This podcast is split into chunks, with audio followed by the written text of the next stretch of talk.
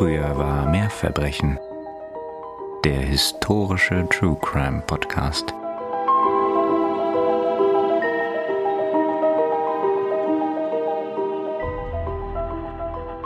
Hallihallo, ihr Lieben. Ihr hört Früher war mehr Verbrechen. Den historischen True Crime Podcast. Und hier sind natürlich wie immer Nina und Katharina. Und das hier ist eine Sonderfolge, wie schon angekündigt, zur Ehre und zur Feier der 60. Folge.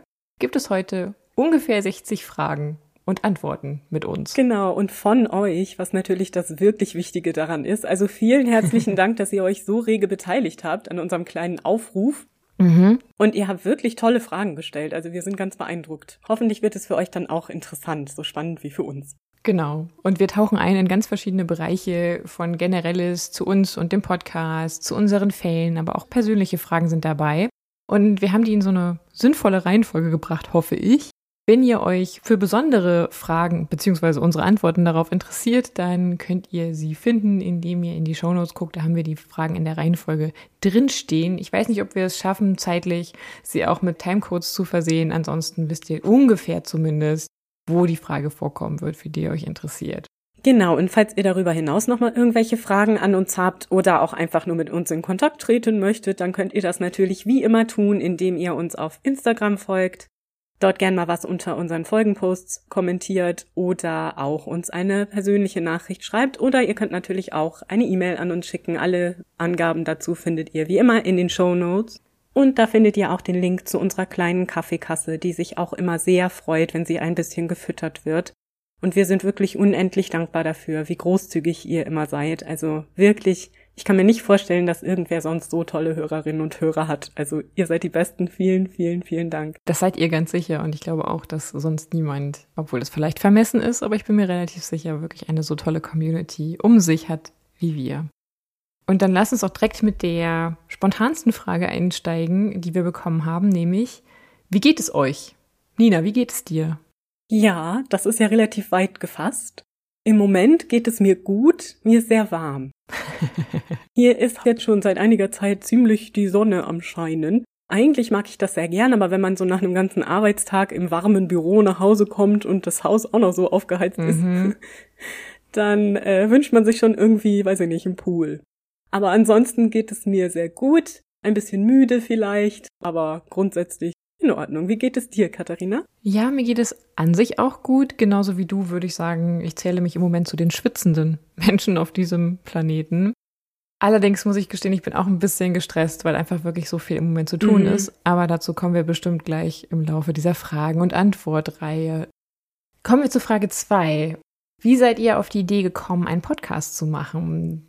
Tatsächlich kam uns die Idee oder mir die Idee eigentlich nur deswegen, weil Nina und ich seit dem Beginn unserer Freundschaft damals im Studium immer über solche Fälle geredet haben, mhm. also historische Verbrechen, mysteriöses, mythisches und wir haben immer wieder darüber geredet und hatten diese Gespräche halt sowieso immer. Und dadurch, dass wir halt auch beide sehr, sehr viel Podcasts hören, aus unterschiedlichen Genres, aber natürlich auch zum Thema Geschichte, True Crime, ja, mystisches, okkultes, und so weiter und so fort. Aber immer auch gemerkt haben, dass das eigentlich so ein bisschen fehlte. Also ein Podcast, der sich zumindest einigermaßen seriös, also ernstnehmend mit dem Thema auseinandersetzt, mhm. Verbrechen in der Vergangenheit sich auch mal anzuschauen, kam irgendwann dann die Idee, und das war tatsächlich auch Corona-bedingt, weil wir halt dank dieser Pandemie plötzlich kaum noch Freizeitaktivitäten hatten, die sich außerhalb unserer vier Wände abgespielt haben ihr kennt das sicher alle selber, dann kam mir die Idee, hey, warum nicht das einfach wirklich mal machen und dich nicht immer nur irgendwie darüber träumen und davon reden und sich das vorstellen, dass es das bestimmt toll wäre, das mal zu machen, sondern das wirklich dann mal anzupacken. Und dann habe ich Nina einfach mal ganz unromantisch eine Nachricht geschickt und gefragt. Könntest du dir das vorstellen, das mit mir zu tun? Und dann sind wir beide nämlich an die Ostsee gefahren und haben unsere erste Folge da gemeinsam aufgenommen. Und ich weiß noch, wie wir da im Auto saßen und so überlegt haben, wie nennen wir denn den Podcast? Oh, ich denke, das wäre doch lustig. Katharina kam dann mit Früher war mehr Verbrechen. Also, das ist auch ihre Idee. Und dann haben wir uns so überlegt, wie wir die Folgen aufbauen mit dieser kleinen Geschichte am Anfang. Das hat sich erst so ein bisschen entwickelt. Mhm. Das war schon irgendwie schön. Und dann haben wir das das erste Mal aufgenommen. Und natürlich hört man heute sehr stark den Unterschied, aber es war auch für uns ganz Ja. neu und wir haben das ja vorher nie gemacht. Und ich finde, dafür ist es schon mal gar nicht so schlecht gewesen. Ja, also macht unbedingt mehr Mädelstrips. Ja, definitiv. Führt zu vielem, kann man sagen. Und übrigens gibt es natürlich total tolle Podcasts, die sich auch mit Verbrechen in der Vergangenheit beschäftigen. Ne? Aber wir fanden immer, dass es da immer um so große Ereignisse geht. Ne? Die sind natürlich auch super interessant und wichtig für die Weltgeschichte. Aber diese persönlichen Human Interest Stories, also diese Geschichten, in denen es wirklich um die Menschen geht und das, was Menschen erleben, das fanden wir zumindest, gab es noch nicht in der Form vorher. Ja. Und vielleicht auch nicht mit der Recherchetiefe, die wir persönlich sehr, sehr schätzen und sehr mögen. Dann kommen wir doch vielleicht auch schon direkt zur dritten Frage. Genau, in der dritten Frage geht es nämlich darum, wie wir den Podcast organisieren. Also wir wechseln uns ab, was die Fallauswahl betrifft. Ihr hört es ja, es- wir sind immer alternierend dran. Das betrifft dann auch die Recherche und diejenige von uns, die den Fall bearbeitet und recherchiert, die schneidet ihn dann auch nach der Aufnahme. Dann findet ein Gespräch, so wie jetzt, über Videotelefonien statt. Mhm. Wir haben uns dann beide auf den Ohren und auf dem jeweils anderen Ohr haben wir dann unsere eigene Stimme, sprich das Aufnahmetool. Dann nehmen wir uns selber auf, wir reden darüber. Dann findet der Transfer der Datei statt von derjenigen, die nicht schneidet, an diejenige, die schneidet, via diesem Internet. Das ist immer sehr hilfreich. Und dann wird tatsächlich der Einstieg aufgezeichnet, der szenische. Und dann, je nachdem, wie zufrieden wir sind, findet der Upload statt bei dem Hoster unserer Wahl. Habe ich was vergessen? Ich glaube nicht. Die nächste Frage lautet, wie kamt ihr zu dem historischen Hintergrund des Podcasts? Und wenn ich da vielleicht direkt drauf einsteigen darf, Bitte. also für uns lag das relativ nahe, da wir uns beide sehr interessieren für Geschichte und Geschichtliches. Das ist ja so ein bisschen auch der Grund, warum wir studiert haben, was wir studiert haben, worauf wir später noch zu sprechen kommen werden, Mhm. ausführlicher.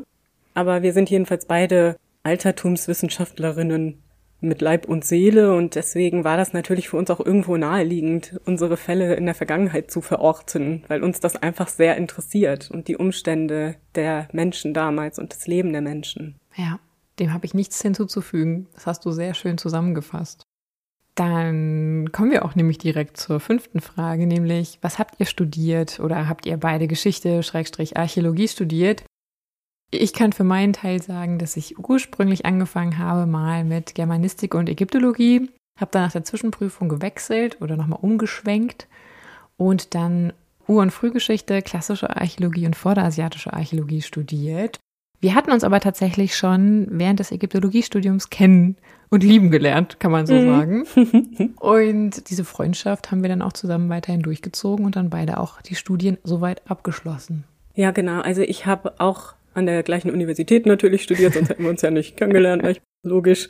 Ähm, und ich habe im Hauptfach Ur- und Frühgeschichte studiert und Ägyptologie und vorderasiatische Archäologie als Nebenfächer und auch bis zum Ende, bis zum bitteren Ende durchgezogen. Dann kam noch die Frage, wie lange habt ihr studiert? Und da ich ja schon erzählt habe, dass ich erst was anderes studiert hatte und dann nochmal gewechselt habe, habe ich auch ein bisschen länger studiert als Nina. Nämlich fast zehn Jahre müssen es gewesen sein. Ich bin mir nicht mehr ganz sicher, aber ich habe Germanistik und Ägyptologie bis zur Zwischenprüfung gemacht. Und wir haben beide auf Magister studiert, muss man vielleicht noch dazu wissen. Also Zwischenprüfung wäre sowas vielleicht, was man heute am ehesten dann doch unter einem Bachelor verstehen würde. Und nach den Zwischenprüfungen habe ich dann aber gemerkt, okay, irgendwie ist mir das dann doch noch nicht so perfekt von meiner Auswahl gewesen und ich würde doch noch mal ein bisschen gerne nachschärfen, habe damit sehr gehadert, weil ich dachte, oh Gott, ich muss doch eigentlich sofort wissen, was ich machen will. Und habe dann gewechselt und war damit dann sehr, sehr glücklich. Ja, genau. Also ich habe sechs Jahre studiert. Ja. Jo. Dann kam noch die Frage, welche Schwerpunkte hattet ihr in der Ur- und Frühgeschichte? Ich musste tatsächlich noch ganz tief in meinem Gedächtnis kramen. Und ich habe jetzt noch mal alles rausgeholt, was mir so in den Sinn kommt, weil tatsächlich bei mir ist es so, dass ich nicht mehr in der Archäologie arbeite, auch nicht in den anderen Fächern, die ich studiert habe.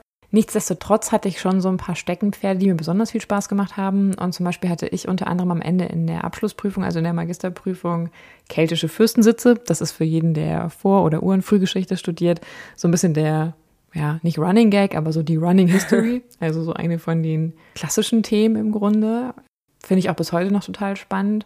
Dann hatte Ja, ich stimmt. auch in der Abschlussprüfung gotische Fibeln.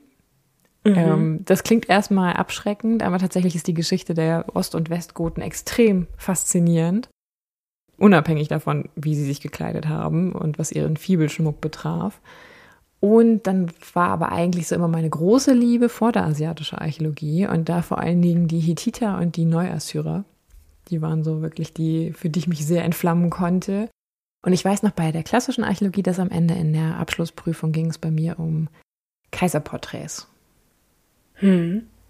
Guck, ich weiß schon überhaupt nicht mehr, was ich da gemacht habe im Studium, muss ich ganz ehrlich sagen. Bei mir ist es dann so, dass ich nach dem Studium auch als Archäologin gearbeitet habe für, oh Gott, viele Jahre. Da war mein Schwerpunkt eigentlich immer die römische Kaiserzeit, also Eisenzeitforschung im weitesten Sinn, also die ersten nachchristlichen Jahrhunderte kann man sagen. Vor allem äh, aber natürlich, wenn man grabende Archäologin ist, also Feldforschung betreibt, mhm. kann man sich das nicht immer so aussuchen. Lustigerweise war aber viel Eisenzeit dabei. Einfach weil ich auch oft in Norddeutschland gegraben habe und wir haben hier wirklich tolle eisenzeitliche Siedlungen, ohne zu weit abschweifen zu wollen. Aber das war ganz toll. und meine Magisterarbeit war auch schon in dem Bereich. Da ging es um soziale Strukturen in den ersten nachchristlichen Jahrhunderten in Dänemark, genauer gesagt Seeland und Jütland. Und zwar anhand von Bestattungen, also Bestattungsinterpretationen und so weiter. Also das war wirklich interessant. Das liebe ich auch heute noch. Theoretisch habe ich auch immer noch eine Doktorarbeit, die ich schreiben sollte. Also ich bin immer noch Doktorandin. Allerdings, das schaffe ich jetzt nicht auch noch nebenbei. Da muss ich wirklich sagen, da streiche ich die Segel. Aber vielleicht ja doch irgendwann, weil das Thema mich immer noch fasziniert und ich das wahnsinnig interessant mhm. finde. Das stimmt. Wenn ein einmal so ein Thema irgendwie gefangen hat, dann lässt es einen nicht so wirklich los. Ja, genau, das stimmt. Und passend zu dem Thema kann ich eigentlich auch schon die nächste Frage einwerfen, nämlich, wie oft wurde euch gesagt, dass ihr mit eurem Studium nichts werdet? Sehr oft ist die Antwort. Ich muss sagen, im Nachhinein betrachtet jetzt auch nicht so hundertprozentig falsch. Auch wenn man das natürlich niemandem verbieten kann, aber man sollte schon sich das gut überlegen. Ja, wir haben ja nachher noch ein paar Fragen, die in die Richtung gehen, aber ich kann tatsächlich sagen, dass ich das Glück oder die Gnade hatte, dass eigentlich das nie jemand zu mir gesagt hat, aus meiner Familie zum Beispiel. Da waren tatsächlich meine Eltern immer extrem, vielleicht auch einfach naiv oder unbedarft. Die waren da immer sehr, sehr unterstützend. Tatsächlich war auch so die Hoffnung, okay, sie fängt ja an, sie hat ja auch noch Germanistik, das wird ja schon ein bisschen was Sinnvolleres sein dass ich das dann halt auch nochmal gewechselt habe. Deswegen hat mich das auch so ein bisschen Kraft gekostet, weil ich dachte, Mist, das ist ja so das Einzige, was so, und das wird jetzt für Leute, die noch was deutlich Handfesteres studiert oder gelernt haben, wahrscheinlich sehr witzig klingen. Aber ich dachte, oh Gott, wenn ich das jetzt wechsle, dann denken sie, sie hat vollständig den Verstand verloren. Aber tatsächlich war es genau das Richtige für mich, weil das andere mir einfach viel mehr Spaß gemacht hat. Unverständnis mhm. habe ich höchstens mal aus einem entfernten Bekanntenkreis vernommen, wo das wirklich einfach so ein Thema war, wo die Leute dachten, das ist so orchideenhaft, was willst du denn damit machen? Und warum interessiert man sich dafür? Witzigerweise ist es aber so, dass ich heutzutage ganz oft die Erfahrung mache, wenn du den Leuten erzählst, was du studiert hast, dann kriegen alle mal so große leuchtende Augen. Stimmt. Ganz viele Menschen erzählen einem dann, oh, das hätte ich auch total gerne gemacht und oh, das war auch immer mein Traum irgendwie ist man so ein bisschen innerlich stolz, dass man das durchgezogen hat. Ja, total. Dass man das dann gemacht hat, wovon die anderen einem immer dann so spiegeln, dass sie da irgendwie so eine Leidenschaft für haben. Und wir haben es halt ausgelebt. Das war ein großes Risiko im Nachhinein. Das waren wir uns damals vielleicht nicht bewusst. Aber ich bereue es auf gar keinen Fall. Und witzigerweise hatten wir auch einen gemeinsamen Dozenten, den wir an der Stelle, ohne seinen Namen zu nennen, gerne grüßen würden. Ich glaube ja. aber nicht, dass er uns hört der uns aber schon während des Studiums mehrfach gesagt hat als Professor, Sie wissen schon, dass das, was Sie studieren, Sie wahrscheinlich arbeitslos machen wird. Und wir dachten immer, das ist ein Witz. Ja, und er hat immer gesagt, gehen Sie weg, solange Sie noch können. Das war sehr schön. Und wir haben mhm. dann gelacht. Aber in Wahrheit hat ja. er das sehr ernst gemeint. Der Mann ja. wusste, wovon er redet. Ein Leben voller Frust. Aber ich denke auch, es gibt einfach Dinge im Leben, die muss man machen. Also ich wüsste bis heute nicht, mhm. was ich hätte sonst machen sollen. Also vielleicht ja. außer leichter Abweichungen, ne? Also ich könnte mir auch vorstellen, Geschichte zu studieren oder ja, genau. also Volkskunde oder so. Das würde mich auch interessieren. Das hat man dann ja so quasi im Selbststudium auch schon fast getan mittlerweile. Aber so diese Richtung wäre es immer wieder geworden. Ja, und man muss natürlich auch sagen, aus uns beiden ist ja insofern was geworden, als dass wir beide Vollzeitjobs haben, von denen wir gut leben können. Ja. Und immer noch trotzdem die Leidenschaft haben für das Thema und die Inhalte und deswegen diesen Podcast nebenher noch machen, auch wenn wir manchmal so 40 bis 50 bis 60 Stunden die Woche eh schon arbeiten. Genau. Und das führt vielleicht auch direkt zur nächsten Frage, nämlich, ihr seid ja beide Historikerinnen. Ja, also Prähistorikerinnen. Genau. Schrägstrich klassische Archäologinnen teilweise, Ägyptologinnen. Ihr habt schon gehört, es sind verschiedene Fächer gewesen. Was ist genau euer Job und wo und als was arbeitet ihr so grob? Mhm. Also im Moment arbeite ich in einem großen Museum in Schleswig-Holstein und bin dafür zuständig, da das Ehrenamt zu entwickeln. Das ist eine Projektstelle und die habe ich bekommen und fülle sie auch sehr gerne aus, weil ich davor schon viele Jahre in Großbritannien sowas gemacht habe. Und in Großbritannien ist das Ehrenamt ja sehr viel, naja, etablierter als bei uns. Und so hat man sich gedacht, na, das funktioniert ja bestimmt gut. Und ich liebe diesen Job auch sehr. Es ist ein tolles Museum. Ja. Und ich arbeite tatsächlich als Redakteurin und Journalistin im Bereich Fernsehdokumentation bei einem großen deutschen Fernsehsender und betreue dort Inhalte verschiedenster Art, nicht nur Filme, aber auch Filme, die sich auch mit dem Thema Geschichte, Archäologie und so auseinandersetzen. Und das ist wirklich ein Traumberuf, den ich nicht hätte, wenn ich nicht dieses Studium gemacht hätte. Mhm. Und von daher kann ich nur jeden bestärken, das zu studieren, was ihm das Herz zum Hüpfen bringt. Ja, tatsächlich habe ich da eine ganz niedliche Anekdote, die erzähle ich mal eben so in Zusammenfassung. Ich habe jetzt im Zuge dieses Projektes Familienehrenamt bei uns entwickelt. Das heißt, dass jetzt Familien bei uns mitarbeiten können, also auch Kinder, mit ihren Großeltern, Eltern und so weiter zusammen da am Wochenende was machen können und so. Das ist ganz toll. Und einer unserer Kinder Ehrenamtlichen, also die arbeiten natürlich nicht, sondern die haben da Spaß, ne, machen zusammen was mit der Familie, das ist total schön. Der hat gesagt, darauf befragt, warum er das gerne macht, da hat er gesagt, weil ich da oben hin darf, wo niemand anders rein darf. Mhm. Und das ist so witzig, weil es mir heute noch so geht, wenn ich hinter Türen darf, ja. wo kein anderer rein darf. Ich habe einen Generalschlüssel für dieses riesige Museum und darf überall rein. Und das ist wirklich richtig cool. Ja, und ich muss sagen, ich liebe es so, wenn ich bei Nina bin, auch bei den verschiedenen Jobs, die sie schon vorher in dem Bereich hatte, weil sie ist da ja schon jetzt länger unterwegs und quasi für mich eine Koryphäe, dann ist es immer so, dass wir da in Räume reinkommen, in Gebäude reinkommen, wo man immer nur so denkt, oh mein Gott, oh mein Gott, oh mein Gott, oh mein Gott. und das ist total toll. Das ist ein wundervoller Moment. Und deswegen glaube ich, ist es total wichtig, dass man etwas in seinem Leben hat, was einen so begeistern kann. Ja, auf jeden Fall. Bevor wir uns jetzt in Liebe verrennen äh, zu unseren äh, Themen Studien und beruflich, kommen wir zur nächsten Frage. Frage 10. Helfen euch eure beruflichen Fähigkeiten bei der Erschließung und Aufarbeitung der Quellen? Ja. ja, unbedingt. Tatsächlich. Ja, ja. Also das ist ja. wirklich ganz elementar. Das sagen wir so oft, weil genau das das ist, was wir im Studium gelernt haben. Hoch und runter und ja. immer wieder mit diesen historischen Quellen zu arbeiten. Genau, und ist das jetzt auch was, was du zum Beispiel in deinem jetzigen Beruf tatsächlich nutzt? Oder hast du in deinem jetzigen Beruf, so verstehe ich die Frage, Fähigkeiten nochmal dazugelernt oder verschärft, die dir für die Arbeit an dem Podcast helfen? Hm, also in meinem jetzigen Beruf vielleicht nicht so sehr. Meine berufliche mhm. Erfahrung als Archäologin schon eher. Denn da musste man ja auch Berichte schreiben jedes Mal nach jeder Grabung und da bist du dann schon auch immer am ja. historische Quellen wälzen, um das eben dementsprechend zu untermauern. Jetzt im Moment arbeite ich nicht so fürchterlich viel mit historischen Quellen tatsächlich, sondern eher mit Menschen. Mhm. Wie ist bei dir? Da auf jeden Fall, oder? Bei mir sind weniger Menschen.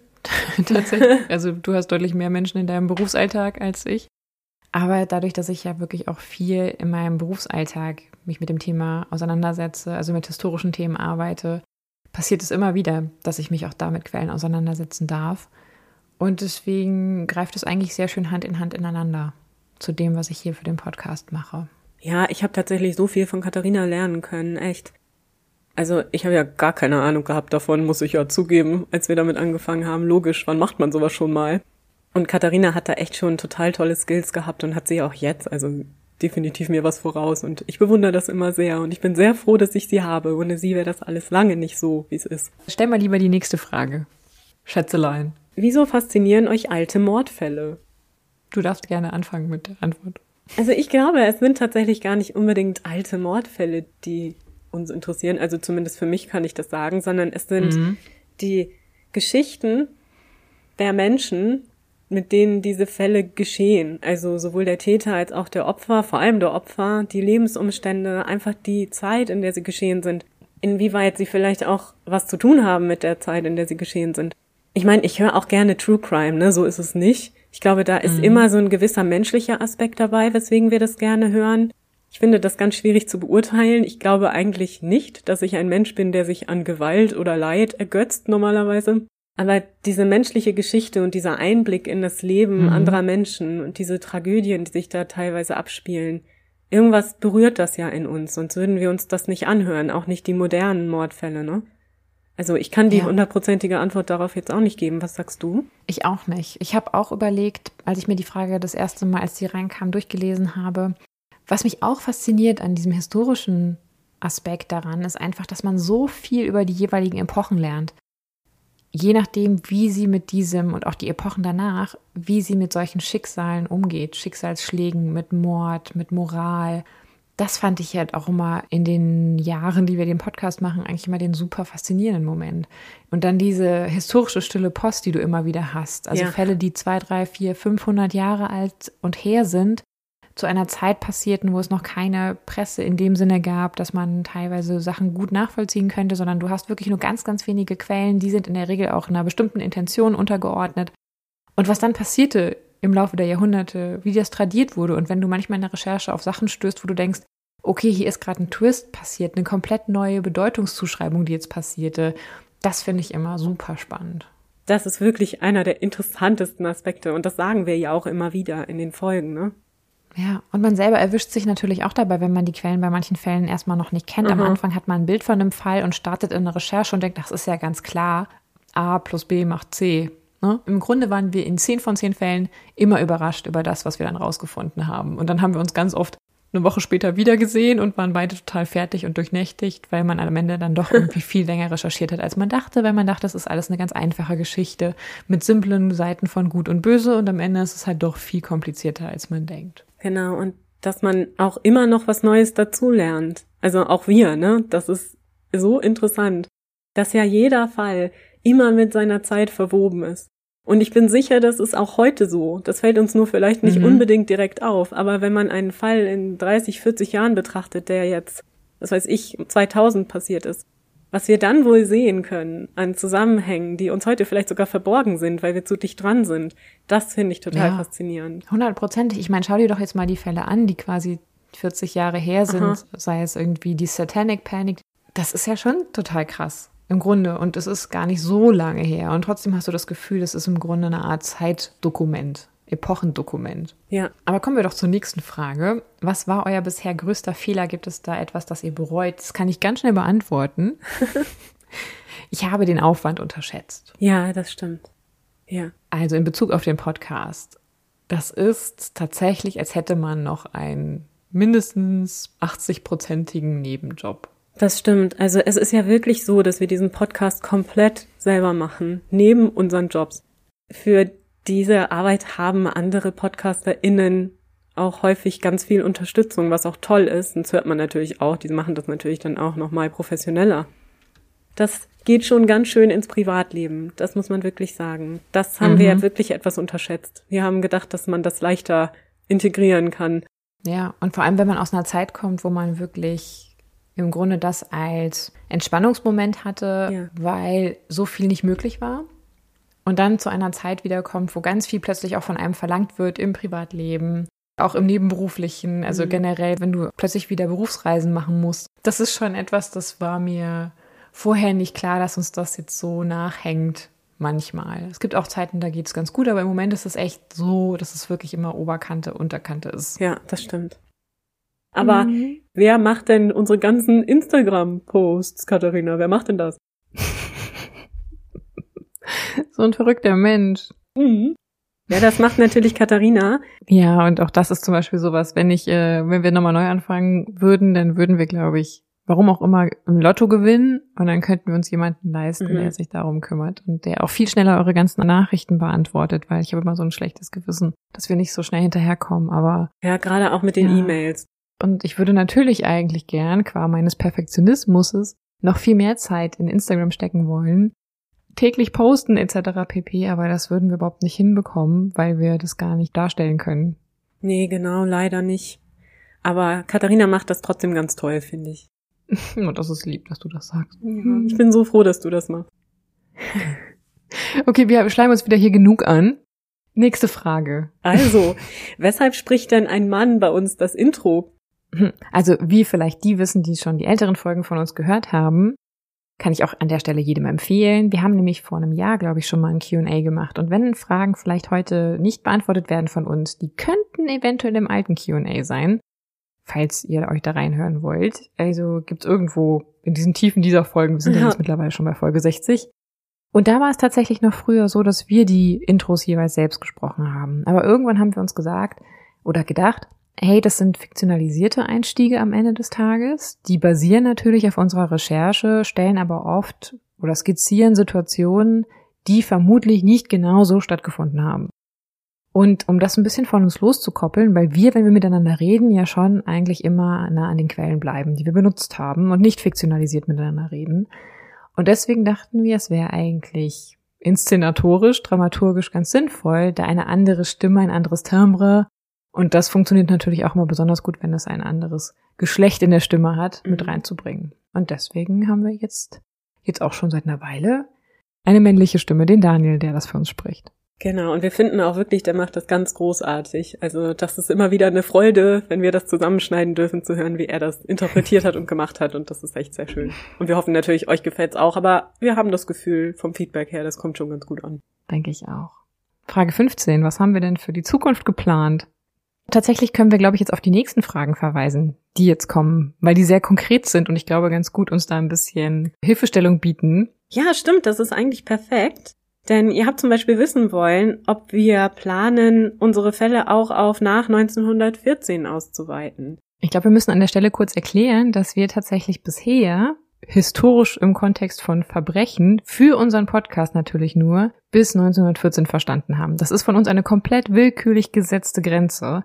Die haben wir uns auch ausgedacht. Ja, das stimmt total, aber es ist auch ein wichtiges Jahr, eben wegen dieser Zäsur des Ersten Weltkriegs. Genau, aber es ist jetzt ja nicht so, als würden Fälle dann von 1918 bis 19, weiß ich nicht, 60 nicht historisch sein, teilweise, oder sein können. Genau, wir haben uns diese Grenze damals gesetzt und bis jetzt haben wir uns auch fleißig daran gehalten, aber wir denken, mhm. dass wir vielleicht entweder sie mal verschieben oder, was ich eigentlich auch ganz schön fände, Katha, ich weiß nicht, wie du es siehst, dass wir vielleicht mal so Ausreißerfälle machen. Ja. Ne? Also, ja. dass wir mal einen machen, der auch später spielt. Wir wollen eigentlich nicht so gerne dauerhaft spätere Fälle machen, weil wir denken, dass die sehr gut, sehr gut schon von anderen KollegInnen auch in Podcasts behandelt wurden. Oftmals. Ja, genau. Ja.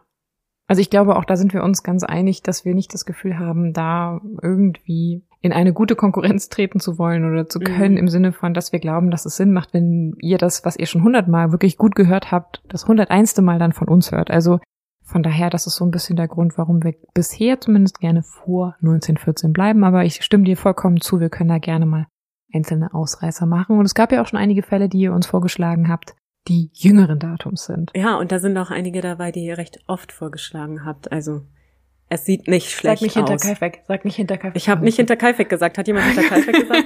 Nein, wir würden niemals hinter Kaifek sagen hier. ja, schnell Überleitung. Kommen wir doch zu Frage 17 schon. Ähm, plant ihr Kooperation? Ja, tun wir. Mhm. Und mal mehr oder weniger konkret tatsächlich. Aber wir werden demnächst im Herbst zum Beispiel eine haben mit einem Kollegen. Und ich glaube, da könnt ihr euch sehr darauf freuen. Ja, das glaube ich auch. Das wird eine ganz tolle Folge. Wir haben uns da was Schönes überlegt für euch. Wie so oft. Und dann kommen wir nämlich auch schon zur Frage 18, so quasi der inhaltliche Höhepunkt für uns heute. Schreibt ihr mal ein Buch oder könnt ihr euch vorstellen, mal ein Buch zu schreiben? Vielleicht mit dem Titel Nur im 19. Jahrhundert.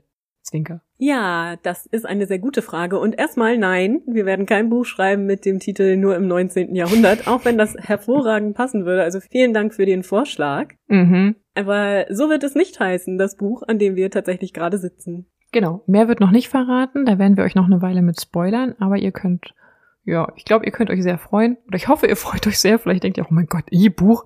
Aber ich hoffe, ihr freut euch eher. Da ist etwas ein Ungetüm mit Seiten, die mhm. beschrieben werden von unseren Gehirnen und Worten, kommt auf euch zu.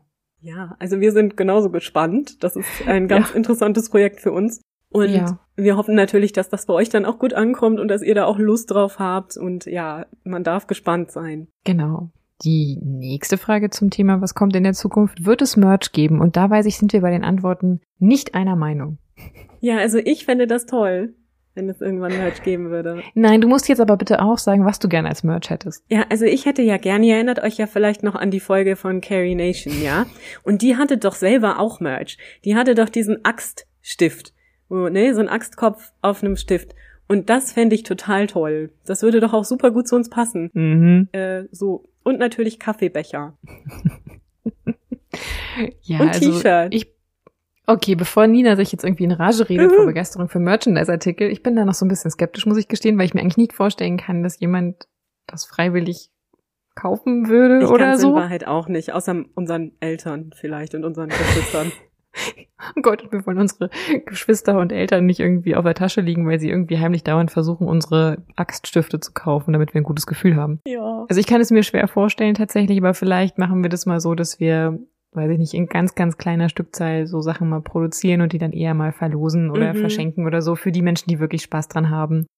Weil ansonsten finde ich Merch ist immer so eine schwierige Sache. Ich habe auch schon mal Merch von anderen gekauft, aber irgendwie kann ich mir selber nicht vorstellen, dass das jemand von uns haben wollen würde. Nee, genau. Und in diese Kerbe schlägt eigentlich auch schon die nächste Frage, nämlich könnt ihr euch vorstellen, mal auf Tour zu gehen? Wird es euch mal live geben? Auch da ist es wieder so, dass ich mir eigentlich nicht vorstellen kann, dass jemand sich das freiwillig geben würde, uns irgendwie eine Stunde zuzuhören und dafür Geld zu bezahlen. Womit ich mich, glaube ich, am wohlsten fühlen würde, wäre tatsächlich eher so ein total nettes HörerInnen-Treffen, Mhm. dass man mal sagt so, hey, wir sind jetzt irgendwie heute oder übers Wochenende in, füge irgendeine deutsche größere Stadt ein, vielleicht auch in Österreich oder der Schweiz. I don't know. Und hey, wenn ihr Lust habt, irgendwie über Instagram, sagen wir dann Bescheid und dann kann man vorbeikommen und dann trinkt man mal irgendwie abends ein Bierchen zusammen oder nur Saftschorle.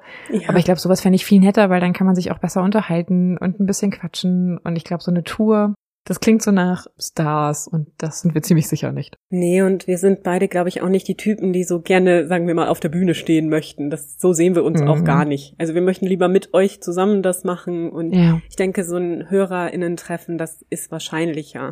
Und darauf haben wir auch richtig Lust. Also das würden wir wirklich gerne mal machen, wenn jetzt Corona wirklich tatsächlich irgendwann das mal zulässt und nicht so wütet. Ja. Und da würden wir natürlich rechtzeitig Bescheid sagen und dann können wir uns hoffentlich auch mal persönlich treffen. Das fänden wir wirklich richtig schön, aber dann halt auch so auf Augenhöhe, weil, ja. Ja, eben. Aber kommen wir jetzt zur nächsten Frage, wo ich sehr lachen musste, als ich Ja. sie gelesen habe, weil ich auch weiß, von wem sie kommt. Ich kenne die Person persönlich. Was ist eure Autogrammadresse? Wir haben keine Autogrammadresse und wir werden wahrscheinlich auch nie eine haben. Nein, wir, also nein. Nein, aber kein schlechter Versuch, unsere Adresse rauszufinden, Person. Oder? Ja. Hm. Vielleicht machen wir ja irgendwann mal, wenn dieses berühmte Buch, das wir jetzt gerade schreiben, draußen ist, dann mal so eine kleine Signierstunde. Das Mhm. wäre doch mal was Schönes für ein Autogramm. Also auf sowas hätten wir auf jeden Fall auch Lust, aber bitte immer Ja. in so kleinem Rahmen. Das ist eher Ja. unsers. Wir sind eher so gemütliche Menschen. Mhm. Ja, wir sind eher so die Hobbits. Ja, total. Also wir sind ja auch mehr so Drinnies, ne, wie wir festgestellt haben. An dieser Stelle Also stellt euch jetzt Drini-Hobbits vor. Also wir sind schon, glaube ich, ganz gesellig, aber mehr so im Hobbit-Style. Also ich hoffe, jeder, der die Bücher gelesen hat von Tolkien, weiß, was ich meine. Kommen wir jetzt zu den Fällen. Frage 23. Oh Gott, wir verquatschen uns hier mal wieder. War ja Mhm. irgendwie klar. Was war eure, nein, was war deine Lieblingsfolge, Nina? Und beziehungsweise dein Lieblingsfall bis jetzt? Und bei welchem Fall hat die Recherche besonders viel Spaß gemacht? Ich habe die Fragen mal zusammengepackt. Ja, er passt ja auch gut zusammen. Also das ist tatsächlich relativ leicht zu beantworten. Also ich habe viele Fälle gemocht. Meine Lieblingsfolge nach wie vor und seit mittlerweile anderthalb Jahren oder so ist die Kaspar Hauser Folge. Ich habe immer wieder unglaublich Spaß daran, das zu hören. Ich weiß, das ist noch eine alte Folge, da schnacken wir noch sehr viel und so. Aber irgendwie mag ich das auch und das ist eine Folge, die mir immer wieder Spaß macht. Und von meinen eigenen Fällen ist die William Mumler Folge, also mit der Geisterfotografie, meine Oh Lieblingsfolge ja, die mag ich auch sehr. Weil das Recherchieren einfach so viel Spaß gemacht hat und ich das Thema so unglaublich interessant finde. Ich möchte so gerne weitere Folgen dazu machen. Das hattet ihr euch ja auch schon gewünscht. Ja, Spiritismus. Genau, und das kommt auch auf jeden Fall. Wir wollen ja immer so ein bisschen mixen, ne, zwischen Mordfällen und mal was anderem und so. Und das mal was andere tut ja dann auch immer ganz gut. Aber das kommt auf jeden Fall, das lieben wir auch sehr. Und deswegen, ja, das sind so meine beiden Lieblingsfolgen, kann man vielleicht sagen. Und wie ist es bei dir, Katha? Also ich liebe deine Twin Peaks Folge. Äh, Hazel Drew war, glaube ich, die Ermordete. Also wirklich eine ganz tolle Folge, die mir sehr, sehr viel Spaß gemacht hat. Die ich auch echt noch öfter gehört habe, weil sie wirklich so wirkt richtig gruselig ist irgendwie. Mm, ja. Und tatsächlich von den Folgen, die jetzt auch gerade aus der letzten Zeit, die ich selbst recherchiert hatte, da muss ich gestehen, hat mir dann doch überraschenderweise Gilles de Rais besonders viel Spaß gemacht. Mhm. Einfach auch bei der Recherche, weil ich permanent, ich erinnere mich noch, da saß und, und vor mich hin selbst geredet habe, geblabbert habe und gesagt, nein, das kann jetzt nicht sein. Wie, was? Wie kann das denn? Wo kommt das denn jetzt her? Und wie hat man das dann so behauptet und warum sagen immer alle, das wäre so und so gewesen? Das hat sehr viel Spaß gemacht, dann doch immer diese Überraschungsmomente bei einem Fall, wo ich dachte, der ist glasklar. Ja. Sowas ist ja eh immer am besten. Also wenn wir uns da dran trauen würden, dann gäbe es sicher noch mehr davon, ne? Also Mhm. Leider ist das immer mit sehr viel Aufwand verbunden. Aber spannend ist das in jedem Fall. Ich fand die Gilles de Rais Folge auch super toll. Also die mochte ich auch richtig gern. Also deine Recherche dazu. Genau, die nächste Frage lässt sich auch ganz schnell beantworten. Also zumindest habe ich jetzt tatsächlich mal nachgeguckt für die Mhm. Frage. Wie viele Fälle habt ihr denn noch auf euren Listen? Es ist so, jede von uns hat eine eigene Liste und es gibt eine gemeinsame Liste mit den Fällen, die ihr uns vorschlagt über Instagram, E-Mail und Co. Und auf meiner persönlichen Liste plus auf der gemeinsamen Liste habe ich 200 Fälle zählen können. Wie viele hast du noch? Noch 82. Also könnt ihr euch 282 Folgen noch vorstellen. Obwohl mit kleiner Einschränkung, denn Katharina und ich wissen natürlich nicht, was jeweils auf der Liste der anderen ja steht. gut, das stimmt. Theoretisch könnte sich das auch überschneiden, hat es teilweise schon. Aber sagen wir mal, so gut 250 werden es wohl noch ja, sind sein. das auf jeden Fall. Ja. Ja, die nächste Frage ist dann, habt ihr ein bestimmtes Jahr, ab dem ein Verbrechen für euch nicht mehr historisch ist? Wir haben es ja eben schon angeschnitten oder ich habe es eben schon angeschnitten. Ehrlich gesagt finde ich, wirklich historisch sind vielleicht keine Fälle, die jünger als 20 Jahre sind. Danach fängt es schon so an, dass man bestimmte Trends, Epochenströmungen, Moden, allgemeine Themen, die in einer Zeit besonders wichtig waren, auch in den Fällen wiederfinden kann und in ihrer Rezeption. Von daher, wenn ich es quasi wissenschaftliches sehe, würde ich da die Grenze machen. Aber für uns, für diesen Podcast hier, wie wir eben schon gesagt haben, ist die Grenze im Moment oder diese fluide Grenze bei 1914. Ja, genau, richtig. Ja, dann machen wir mal gleich weiter mit der Frage, wo findet ihr immer die ganzen Fälle oder finden die Fälle euch? Also darauf kann ich direkt schon mal kurz antworten. Viele der Fälle kannte ich schon, also zumindest von denen, die auf meiner Liste stehen. Ne?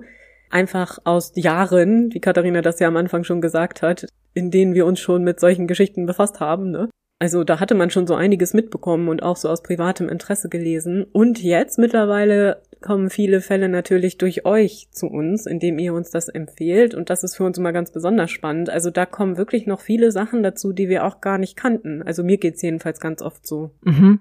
Ja. Also ich finde auch, das ist eine Mischung aus Sachen, die einem schon ewig im Hinterkopf rumschweben, dem, was ihr uns empfehlt. Und das ist einfach wirklich auch toll. Weil manchmal ist es so, man hat so einen Fall, den man eigentlich als nächstes machen will. Und dann schlagt ihr einem was vor und man denkt oh, beim ersten Einlesen in den Fall denkt man sich so, oh Gott, das klingt super spannend. Mhm. Und dann hat man sich plötzlich für einen ganz neuen Fall entschieden, den man vorher noch nicht kannte. Frage 27. Warum hattet ihr noch keine Fälle im asiatischen Raum? Das ist eine gute Frage. Wir würden sehr gerne Fälle im asiatischen Raum behandeln.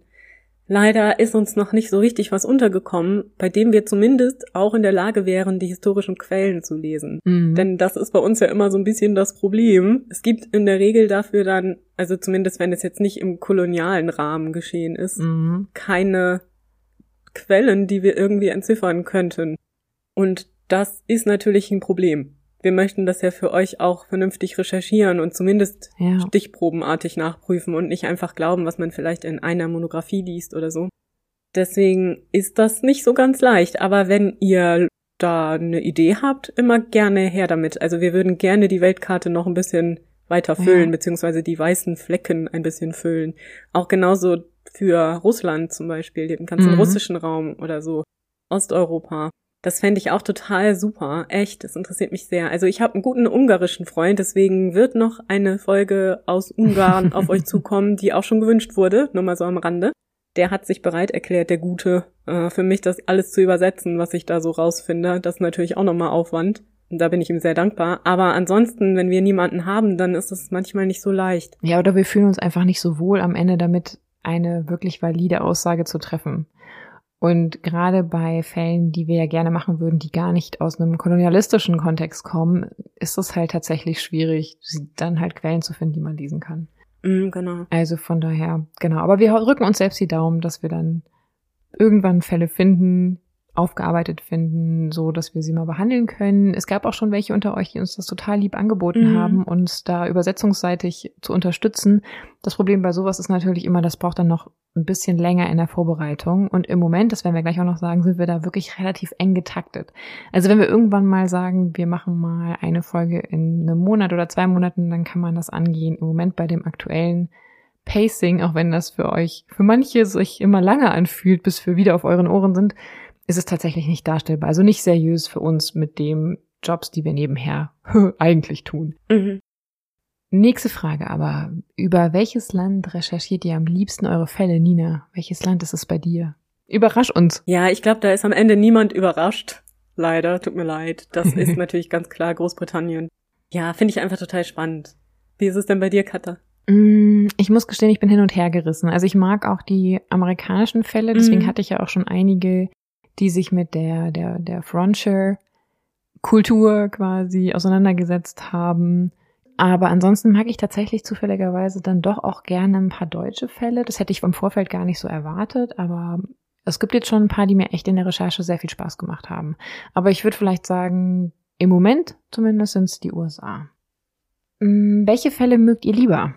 Gelöste oder ungelöste? Ungelöste. Ich weiß, das ist nicht unbedingt so Echt? der Favorit der Massen. Ja, ja, tatsächlich. Ich finde, über Ungelöste lässt sich immer trefflich nachdenken. Und ich beschäftige mich so gerne mit diesen ganzen Hintergründen und überlege mir, wie das vielleicht gewesen sein könnte. Ich meine, natürlich ist das auch frustrierend, das verstehe ich auch. Geht mir nicht anders. Aber irgendwie haben die oft noch so eine Note, die noch so ein bisschen so eine mysteriöse Seite hineinbringt, ohne natürlich dem Ganzen absprechen zu wollen, dass es ein wahres Verbrechen ist, das so oder so schrecklich ist. Also jedes. Ah, mir geht es tatsächlich so, dass ich lieber die gelösten Fälle mag, weil die ungelösten mich so stark frustrieren, weil ich dann immer das Bedürfnis habe, so lange nachzurecherchieren, bis man doch auf den Mörder oder die Mörderin stößt. Das Problem an der Sache ist aber gerade bei historischen Fällen, es ist eigentlich fast unmöglich davon auszugehen, dass es irgendwo doch diese eine Quelle gibt, wo du nur eindeutiges Indiz oder einen Beweis hast und daraus rauslesen kann, was eigentlich passiert ist und den Fall aufklären kannst. Ja. Die nächste Frage wäre dann, habt ihr eine Lieblingszeitspanne für eure Fälle? Was würdet ihr auf gar keinen Fall besprechen wollen? Das sind noch zwei Fragen, oder? Ja, das sind, glaube ich, am Ende zwei Fragen, ja. aber wir können die in einem Rutsch beantworten. Okay. Ich würde sagen, tatsächlich bei der Lieblingszeitspanne, dass ich eigentlich selbst am spannendsten finde, das 16. und 17. Jahrhundert, auch wenn es eine große Zeitspanne ist. Und natürlich die älteren Fälle.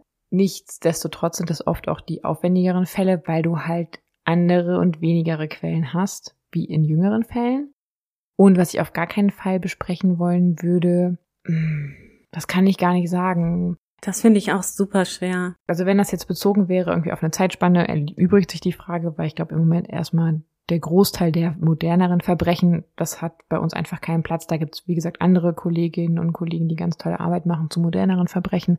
Aber ansonsten inhaltlich oder was verbrechensspezifisch betrifft, gibt es erstmal nichts, wo ich per se sagen würde, darüber möchte ich auf gar keinen Fall sprechen.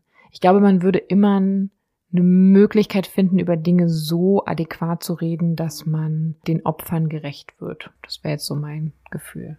Ja, das kann ich nur unterstreichen. Also ich wüsste jetzt eigentlich auch nichts, worüber ich nicht sprechen wollen würde. Es gibt tatsächlich einige Themen, die sind unangenehm. Ich glaube, das kennen ja. wir alle und ich glaube, das geht auch allen PodcasterInnen so, dass man sich so ein bisschen schwer tut damit vielleicht, aber nicht, weil man es nicht wissen will oder nicht interessant findet, sondern weil es einem einfach schwer fällt in der Betrachtung und wenn man sich dann alles ansehen muss das sind so Dinge, die man vielleicht dann eher nicht bespricht, weil man dann gerade aus irgendwelchen Gründen nicht in der Lage ist, sich so eingehend damit zu beschäftigen. Das passiert schon mal. Mhm. Und meine Lieblingszeitspanne ist tatsächlich das 19. und frühe 20. Jahrhundert. Das fasziniert mich einfach ungemein und auch privat ungemein. Also deswegen habe ich ja mal gesagt, ich hätte doch Geschichte studieren sollen, glaube ich.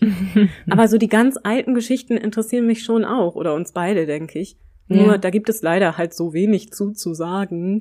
Aber vielleicht machen wir dann noch mehrfach mal so eine Kombifälle, so wie damals mit den ägyptischen Mumien. Das fand ich auch ganz toll. Mhm. Im Übrigen, die Folge mochte ich auch sehr. Die nächste Frage wäre, zu welchen ungeklärten Fällen des letzten Jahrhunderts würdet ihr gerne eine Aufklärung haben? Wenn ihr von einem Cold Case den Mörder die Lösung erfahren könntet, welcher wäre das?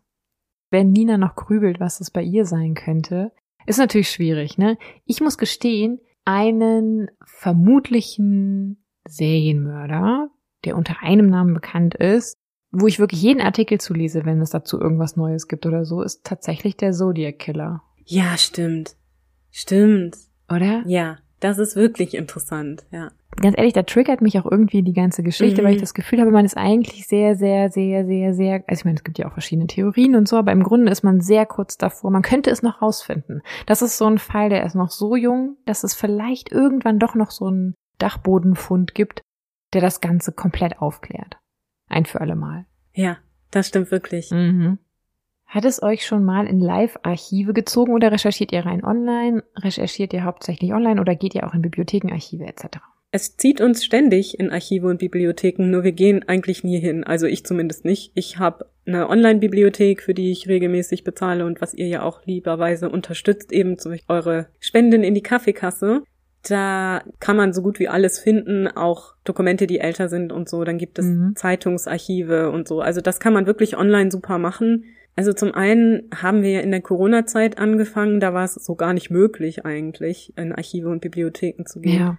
Und zum anderen haben wir dafür wirklich auch nicht die Zeit. Leider. Ich würde das gerne machen. Also hätte ich mehr Zeit, hätte ich wirklich zwei Wochen Zeit, einen Fall zu recherchieren, ohne dass ich noch arbeiten müsste, dann hätte ich da total Lust drauf, auch mal die Originalunterlagen zu sichten und so weiter. Das fände ich total toll, aber das kann ich im Moment nicht. Ich weiß nicht, hast du das schon gemacht, Katha? Nein, also ich liebe auch Archive total. Ich habe auch lange im Studium nebenher in der Universitätsbibliothek gearbeitet und ich habe das geliebt und wir haben ja in der Uni regelmäßig in Archiven gewühlt.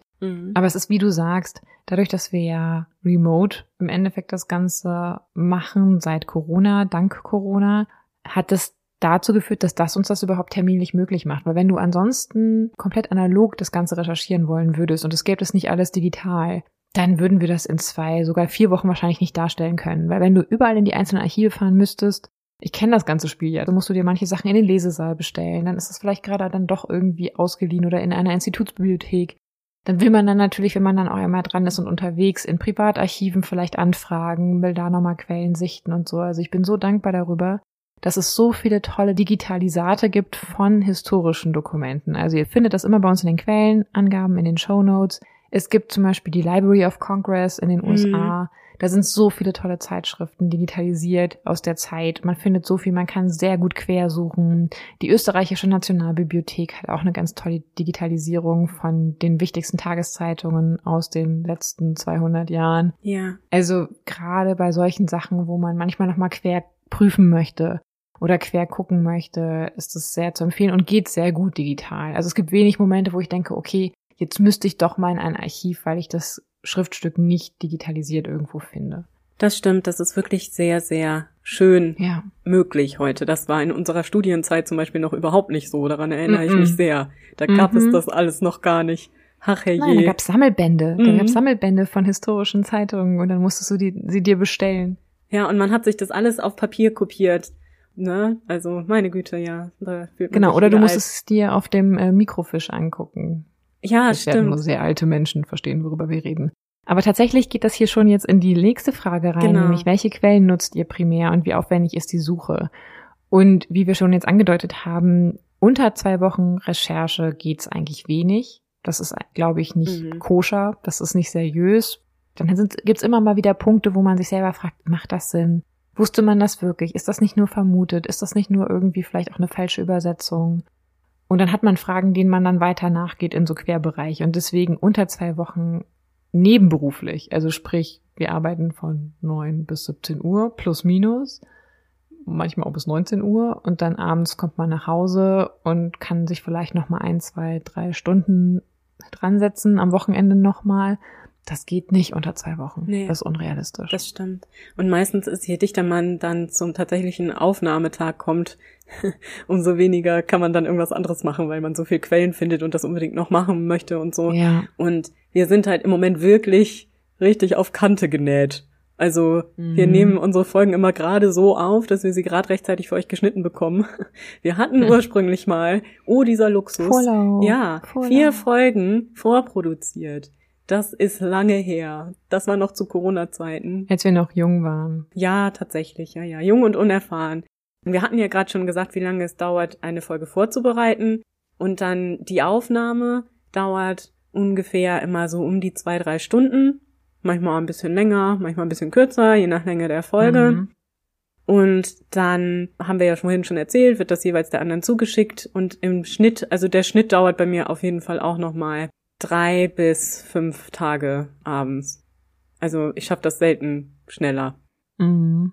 Ja, also ihr müsst euch vorstellen, das Material am Ende, was wir schneiden, ist in der Regel immer doppelt so lang wie das, was wir am Ende draus machen. Das heißt, so viel muss man rausschneiden. Und das ist aber nicht hinten am Stück, das wir abschneiden, sondern zwischendurch.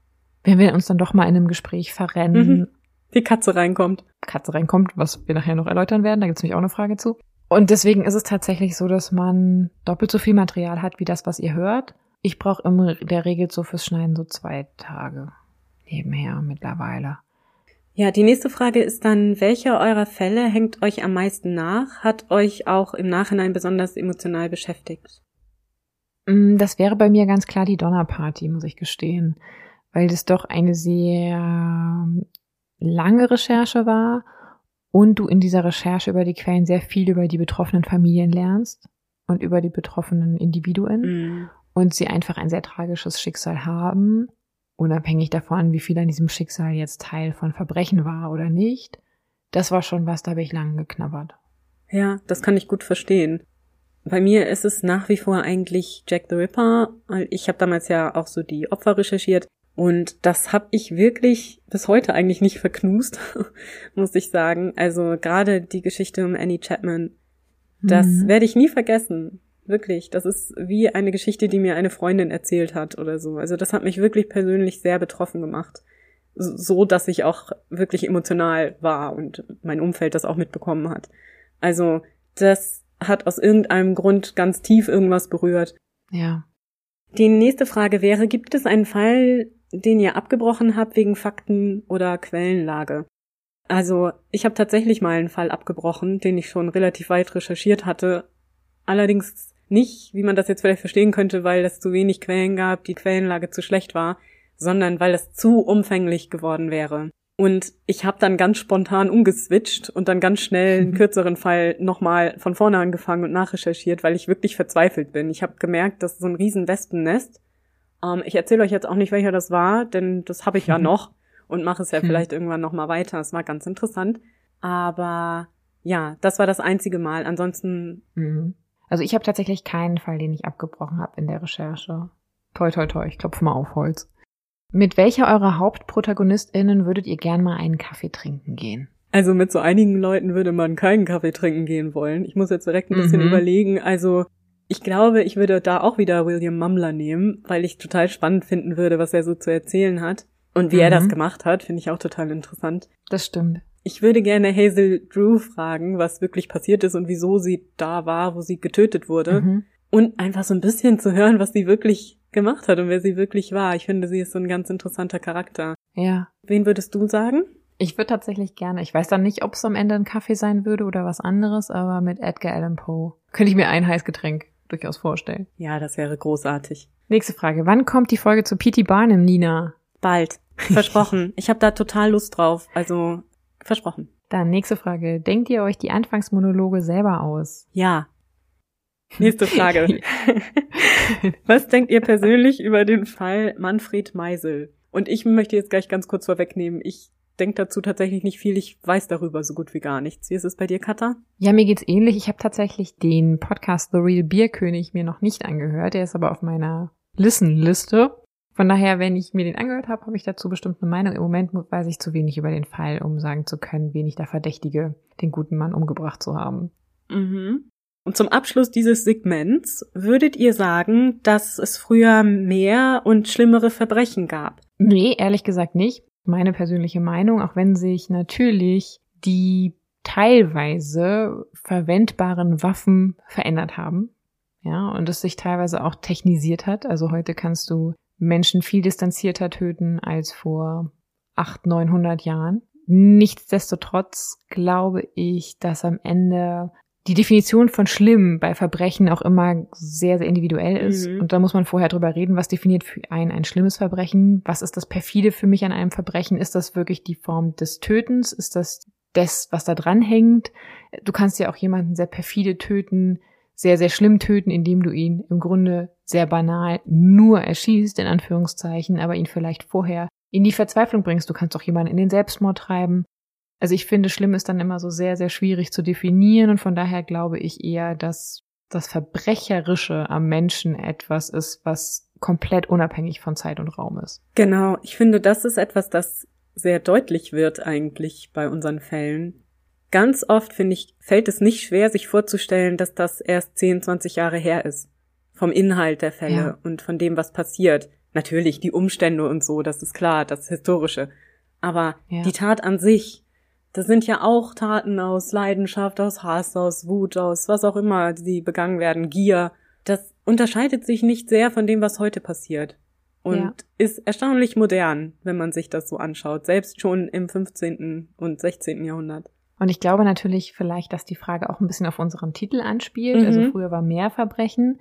Das meinen wir aber gar nicht in der Version, dass es früher verbrecherischer war als heutzutage, sondern ich glaube einfach ganz faktisch, die Zeit vor 1914, die der Mensch gelebt hat, bietet einfach viel mehr Raum für viel mehr Verbrechen, weil das einfach ein extrem großer Zeitraum ist, eine extrem große Zeitspanne als die knapp 100 Jahre danach. Das stimmt. Und eine Zeitspanne, die ja nicht so fürchterlich oft im Fokus steht. Deswegen ja. vielleicht früher war mehr Verbrechen, als man immer so annimmt. Mhm, genau. Jetzt kommen wir zum persönlichen Segment. Also persönliches an Fragen. Jetzt die persönlichste aller Fragen. Haben wir Zimmerpflanzen? Ja, ja. Also ich habe einige Sukkulenten und Lilien. Ich habe auch einen kleinen Garten, also so, ein, so eine Veranda mit was drum. Ich bin jetzt keine Gärtnerin. Kann man wirklich nicht behaupten. Also ich habe keinen grünen Daumen, aber ich schaffe es immerhin mittlerweile, sie nicht sofort zu töten, die Pflanzen. Da habe ich mich auch hingekämpft. Bei mir war es ganz lange so, dass sich die Pflanzen um mich herum alle suizidiert haben. Und zwar mhm. mit einer Leidenschaft, die mich fast schon immer, also die hat mich tatsächlich persönlich beschämt. So ist es. Und langsam, jetzt mit viel gutem Zureden, mit viel Recherche, Dr. Google ist da einfach dein bester Freund, habe ich es mittlerweile geschafft, einige Pflanzen dazu zu überreden, sich nicht umzubringen. Und habe jetzt eine Monstera, mit der ich regelmäßig rede, weil seitdem ich mit ihr rede, wächst sie auch weiter ein paar Pileae, Pileae hieß das wahrscheinlich dann im Plural, ähm, Geigenfeige, ein paar Sachen auf dem Balkon. Jetzt sind schon einige Pflanzen um mich rum und die scheinen auch ganz gut mit mir klarzukommen, aber es ist immer vorher so eine gewisse Diplomatie und ein gewisses Gespräch notwendig. Also es ist nicht selbstverständlich, dass Pflanzen und ich gut klarkommen. Obwohl ich Pflanzen sehr schön finde und sehr mag, aber ich komme besser mit Tieren klar offensichtlich. Dann die nächste Frage. Was ist euer liebstes Heißgetränk? Und eure liebste Teesorte? Also das liebste Heißgetränk ist so einfach. Kaffee. Kaffee. Ich bin absolute Kaffeetrinkerin. Ich brauche am Tag unbedingt mehrere davon und mein Tag fängt nicht gut an, wenn ich noch keinen Kaffee hatte. Also das ist mhm. ganz, ganz wichtig. Und wenn es um Tee geht, also ich trinke eigentlich alle Tees gerne, aber ich glaube, wenn ich so wählen sollte, mag ich richtig gerne so einen schnöden Fencheltee mit Honig. Oh, Fenchel, da könntest du mich ja mit jagen, ne? Echt? Oh, ich mag Fenchel total gerne. Nee. Ja. Ich mag den auch gerne so, so knuspern. Echt? Ja, voll. Freak. Okay, gut, jetzt haben wir die Abgründe von Nina äh, gehört. Also Ey. ich kann mich bei dem Kaffee total anschließen. Bei Tee muss ich sagen, bin ich eine große Freundin. Ich mag grünen Tee, Matcha unglaublich gerne. Ich finde Earl Grey, Darjeeling bin ich sofort dabei bei allem, was irgendwie Koffein, beziehungsweise in dem Fall Tein hat. Und Früchtetees und so, da bin ich nicht so der, da bin ich, das habe ich mir irgendwann abgewöhnt. Ich weiß auch nicht wieso, das kriegt mich gar nicht mehr so. Nächste Frage. Reist ihr häufig an Orte mit historischem Bezug oder ist das mehr ein Add-on? Das ist eine schwierige Frage. Die Frage ist eher, gibt es überhaupt Orte auf der Welt, die keinen historischen Bezug haben? Genau. Ne? Also es gibt ja überall was anzuschauen, das historisch ist und das mache ich immer, du ja auch, ne? Ja, also ja. von daher, ja, also das ist schon auch immer Hintergrund des Ganzen. Also ich gucke auch vorher, ob es da Museen gibt oder Plätze, die ich interessant finde. Ja. Kommt natürlich drauf an. Ist es eine Städtereise oder ist es eine Ferienreise nach Dänemark zum Beispiel? Aber selbst in Dänemark gibt's viel Kulturelles zu entdecken, auch wenn das meistens nicht oben auf der Liste steht. Aber das ist auf jeden Fall immer Teil des Ganzen. Ich glaube, da sind wir einfach so, ne? Da ticken wir so. Mhm. Mhm. Ja. Und vermeintliche Naturräume, also wo man auf den ersten Blick vielleicht denken würde, oh Gott, ne, Lüneburger Heide zum Beispiel. Schleswig-Holstein. Ne? Die in Wirklichkeit komplett menschgemacht sind. Mhm. Deswegen, manchmal sieht vieles nach Natur aus und ist gar nicht natürlich, in Anführungszeichen, sondern ganz klar ein Kulturraum. Nächste Frage. Hunde oder Katzenmensch? Oder beides? Früher, ja, jetzt muss ich ganz weit ausholen, war ich ausschließlich Hundemensch. Dann bin ich durch meine letzte WG, in der ich gelebt habe, an eine Katze gekommen. Weil das war ein WG-Tier, was dann quasi obdachlos wurde. Und seitdem war ich dann Katzensitterin. Oder nein, ich wurde von der Katze geduldet und durfte ihr Mhm. regelmäßig Futter geben. Und witzigerweise kam die ziemlich gut mit mir klar. Und da habe ich gemerkt, eigentlich, ich finde Katzen eigentlich auch ganz, die sind ganz anders, aber die sind irgendwie auch ziemlich toll. Und ich finde einfach Tiere generell wirklich klasse. Und tatsächlich habe ich jetzt auch, nachdem diese Katze dann starb irgendwann an Krebs, habe ich im Moment wieder zwei Katzen aus dem Tierschutz, die bei uns leben. Und regelmäßig in den Podcast reinlaufen und dann ähm, müssen wir unterbrechen. Und deswegen werden die Folgen manchmal extrem lang. Ja, genau. Aber das ist wirklich süß. Also die hat ganz süße Katzen, die Kater. Ich habe im Moment keine Haustiere, aber nicht, weil ich keine will, sondern äh, weil sich das einfach im Moment nicht ergibt. Aber gerne irgendwann wieder ein Hund. Also ich mag alle Tiere, ich liebe alle Tiere. Ich hätte auch gerne alles Mögliche an Tieren um mich Ja. rum, aber ist ja leider nicht immer so möglich. Aber ja. Das stimmt. So, dann lese ich mal die nächste Frage vor. Wenn ihr nochmal Anfang 20 wärt, würdet ihr etwas anders machen? Und was würdet ihr nochmal genauso machen? Ach Gott, an die Zeit kann man sich ja kaum noch erinnern. Ach Quatsch, wir sind doch nicht irgendwie so 100. Ein halbes Leben her. Auch. Also ich glaube, ich würde alles wieder genauso machen, weil Ja. es keine andere Entscheidung gab. So war ich und das war die richtige Entscheidung damals und ich würde es wieder tun. Ja, geht mir genauso. Also, das mag total naiv klingen, aber ich muss auch sagen, ich habe das Gefühl, bis jetzt nie was bereut haben zu müssen oder nie bereuen zu müssen. Das ist vielleicht Glück einfach. Ja. Und da kann man vielleicht auch einfach nichts für. Aber ich würde wieder alles so machen. Ich würde das gleiche studieren, ich würde die Fächer wieder wechseln, ich würde dadurch meine Eltern in die Verzweiflung treiben, weil sie denken, oh Gott, die hört nie auf zu studieren. Ich würde dann wieder meinen Abschluss machen, ich würde wieder das machen, was ich danach gemacht habe. Also ich würde wieder alles genauso machen. Ich auch. Obwohl ich wirklich schwere Zeiten hatte zwischendurch. Also es ist nicht immer alles ganz leicht gewesen. Mhm. Aber auch die tragen ja dazu bei, dass man wird, wer man ist. Also, Ja. ne? Ich möchte keine dieser schlechten Zeiten missen. Und natürlich schon erst recht keine der guten. Also ich würde alles genauso lassen. Dann kommen wir zur nächsten Frage. Wovor erschreckt bzw. gruselt ihr euch so richtig auf Verbrechen bezogen? Also Hm. ich würde da mal kurz anfangen. Ich habe da nämlich Mhm. wirklich eine Sache. Ich bin eigentlich echt ganz hart im Nehmen, glaube ich, wenn ich das so lese, auch die Beschreibungen und so weiter. Aber eine Sache kann ich gar nicht ertragen. Das ist mein Albtraum. Und zwar Kehle durchschneiden. Ich weiß nicht Hm. wieso, aber das ist Mhm. für mich die schrecklichste Vorstellung der Welt, dass jemand mir die Kehle durchschneidet. Ich weiß nicht wieso das so eine schreckliche Vorstellung ist. Alle anderen Weisen zu sterben, wenn man ermordet wird, sind sicher nicht viel besser. Mhm. Bei mir ist es tatsächlich eher so ein, ein Gefühlsmoment in der Recherche oder in dem, wenn sich so eine Geschichte entspinnt. Also wenn du im Nachhinein haben wir ja immer das Glück, wir können ja ganz oft Zusammenhänge deutlich sehen, die Menschen zu der Zeit, als das passiert, was passiert, halt nicht sehen können. Und das ist ja oft dieser Kasperle-Theatereffekt, würde ich ihn nennen. Also, dass du siehst, Mhm. das das Krokodil kommt von hinten und der Kasper ist in der Ecke und du willst als Kind schreist du dann, oh mein Gott, oh mein Gott, oh mein Gott, und dann wird er gefressen. Oder er dreht sich um und schlägt das Krokodil. Ihr kennt das. Und ich habe dieses Gefühl ganz oft immer noch in mir drin, dass ich denke, bei Geschichten, die ich recherchiere und du weißt, du siehst die Momente, wo alles hätte gut werden können. Mhm. Und es läuft weiter und es schnürt sich alles zu und diese, es gibt ja dieses, diesen Roman, das Durchdrehen der Schraube und das ist dieses Gefühl, dass du daneben stehst, komplett nichts machen kannst, nur zuschauen und das ist natürlich oft bei solchen Recherchen der Fall, weil du weißt, das ist alles schon gelaufen, es ist alles schon passiert. Immer dieses Sehen, was passiert und dieses sehenden Auges sein, das finde ich immer ganz schrecklich. ja, das stimmt. Mhm. Dann nächste Frage. Was lest ihr privat, wenn ihr dafür noch Zeit habt? Ja, guter Nebensatz, weil dafür habe ich in der Regel leider keine Zeit mehr. Nee. Aber ansonsten lese ich sehr gerne Sachbücher. Im Moment, vielleicht auch gerade um den Kopf so ein bisschen frei zu bekommen von so vielen Emotionen, die viel mit unseren Recherchen zu tun haben. Ich mag zum Beispiel so Sachbücher wie Factfulness von Hans Rosling. Aha. Das fand ich super. Ja, also ich lese auch gerne Sachbücher und zwar gerne zum Thema so Tod und Trauer und Bestattung und so. Das finde ich total spannend, den Themenkreis. Und da dann gerne eben auch so von Caitlin Doughty und so, ne, diese ganzen Geschichten. Mhm. Mm, Aber es gibt auch andere sehr gute Bücher in dem Bereich. Habe ich alles früher gelesen, habe ich jetzt auch als Hörbuch ein bisschen. Das höre ich dann auch ganz gerne, Mhm. wenn ich in der Badewanne sitze oder so, weil wirklich, man kommt ja sonst nicht dazu, leider. Ja, Agatha Christie finde ich total toll. Und wie ich ja schon erwähnt hatte in einer vorherigen Folge, Edgar Allan Poe hat es mir angetan. Ich habe seine Werke Oh ja. alle in mehreren Ausführungen, mehreren Sprachen und lese das immer wieder gern. Also einfach mal so ein Gedicht zwischendurch oder ein paar Zeilen. Das liebe ich. Ja, oh Gott. Und ich liebe H.P. Lovecraft und ich liebe Stanislav Lem. Also das sind so ah, großartig. Mhm. Dann habt ihr LebensgefährtInnen. Ja, tatsächlich, wir sind beide in guten Händen. das stimmt.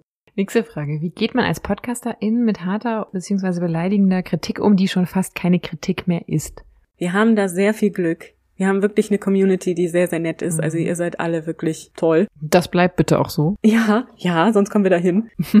wir haben da bis jetzt noch nicht sehr viel Böses gehabt, muss man sagen. Nein, also wir haben wirklich das Glück, dass wir eigentlich, also mir fällt nicht ein Fall ein, wo wir wirklich mit harter, beleidigender Kritik konfrontiert waren, die nichts mehr mit unserer Arbeit zu tun hatte. Wir sind da sehr froh. Wir hatten natürlich auch am Anfang unsere Bedenken, ist ja klar, wenn man Ja. das ja auch so in die Öffentlichkeit stellt. Aber nee, wir haben da wirklich sehr positive Erfahrungen gemacht. Selbst mit Kritik haben wir immer sehr positive Erfahrungen gemacht. Also vielen Dank dafür. Das seid ihr. Und natürlich spielt vielleicht auch eine Rolle, dass wir uns persönlich eigentlich nicht so viel in der digitalen Öffentlichkeit rumtreiben, weil uns das einfach nicht so wichtig ist, weil das einfach nicht wir sind. Ich könnte mir vorstellen, dass es dann noch mal was anderes ist, weil Mhm. du dann natürlich viel mehr Kritik abbekommst, die extrem persönlich ist, die sich sehr viel dann mit dir als Mensch auseinandersetzt.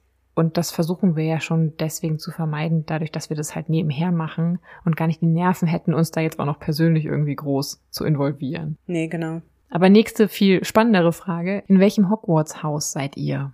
Ja, das ist wirklich eine spannende Frage. Also ich bin auch riesen Harry Potter Fan und also ich bin in Ravenclaw. Ich auch, ich Ja, es war klar. Ich habe auch zwei Ravenclaw T-Shirts und ein Hoodie und einen Untersetzer. So ein Untersetzer. Mm, Okay, gut, nachdem das jetzt peinlich wurde, weil Nina ein kleiner Nerd ist. Nächste Frage. Habt ihr. Kinder? Noch haben wir sie nicht. Genau. Wir sind aber durchaus positiv dieser Spezies gegenüber eingestellt. Ja, vollkommen. Auf jeden Fall.